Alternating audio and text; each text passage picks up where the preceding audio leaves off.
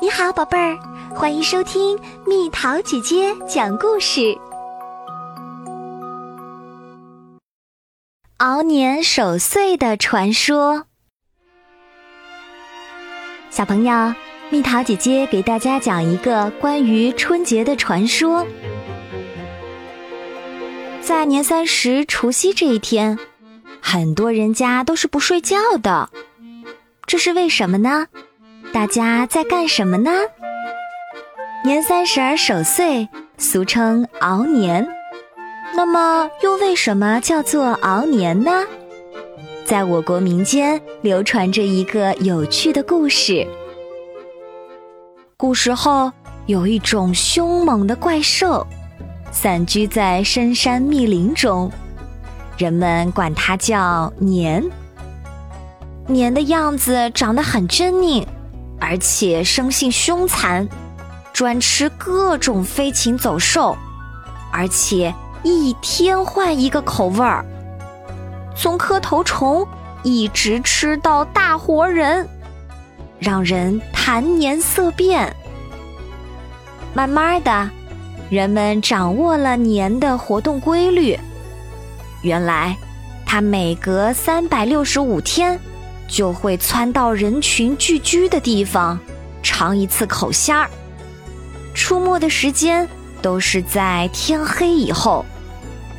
等到鸡鸣破晓，便返回山林中去了。算准了年的肆虐日期，男男女女便把这可怕的一夜视为关熬，称作年关，并且想出了一套。过年关的办法。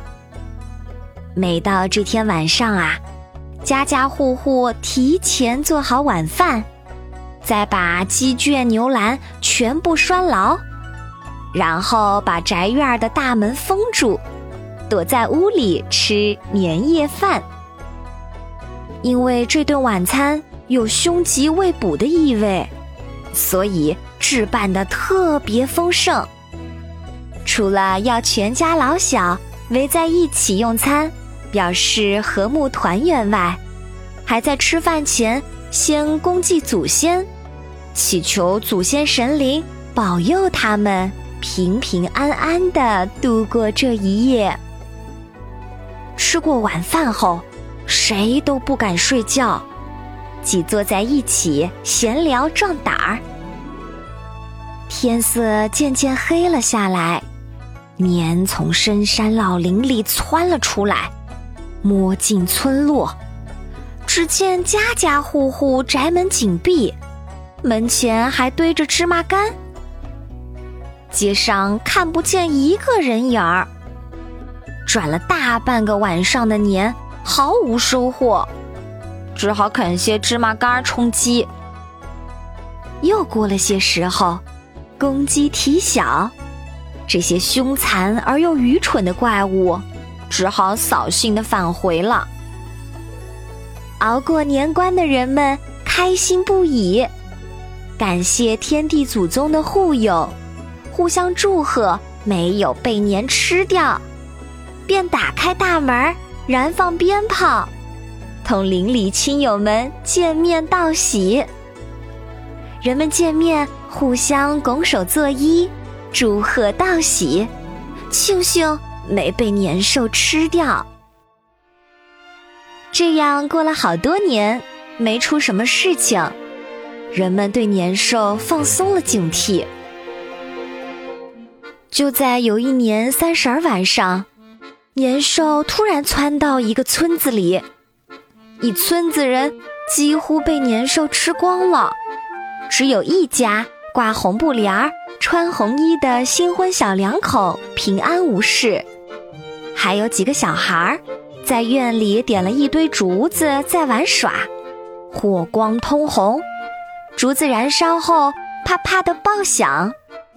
年兽转到此处，看见火光，吓得掉头逃窜。此后，人们就知道年兽怕红、怕光、怕响声。于是，每至年末岁首，家家户户就贴红纸、穿红袍、挂红灯，敲锣打鼓，燃放爆竹，这样年兽就不敢再来了。可是有的地方，村民不知道年兽怕红，常常被年兽吃掉。这事儿后来传到天上的紫薇那儿，他为了拯救人们，决心消灭年兽。有一年，他在年兽出来时，就用火球将它击倒，再用粗铁链儿将它锁在石柱上。从此。每到过年，人们总要烧香，请紫微星下界来保平安。这种现象逐渐变成了相传的过年和拜年的风俗。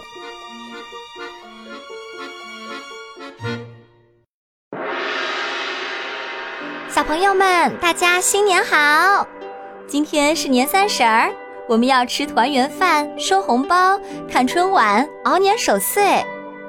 今年末的时候，对于我们大家来说都不容易。我们一起对抗新冠病毒，小朋友们都超级勇敢和乐观，真的棒棒哒！新的一年终于来了，一切都会更好，更有希望。蜜桃姐姐祝小朋友们兔兔年身体健康，四季平安，开开心心。明年也一起听蜜桃姐姐讲故事吧。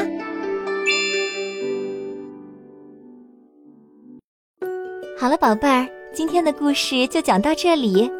如果想和蜜桃姐姐聊天，可以在微信公众号搜索“蜜桃姐姐”，关注我，在每天的故事评论区留下你想说的话哦。晚安。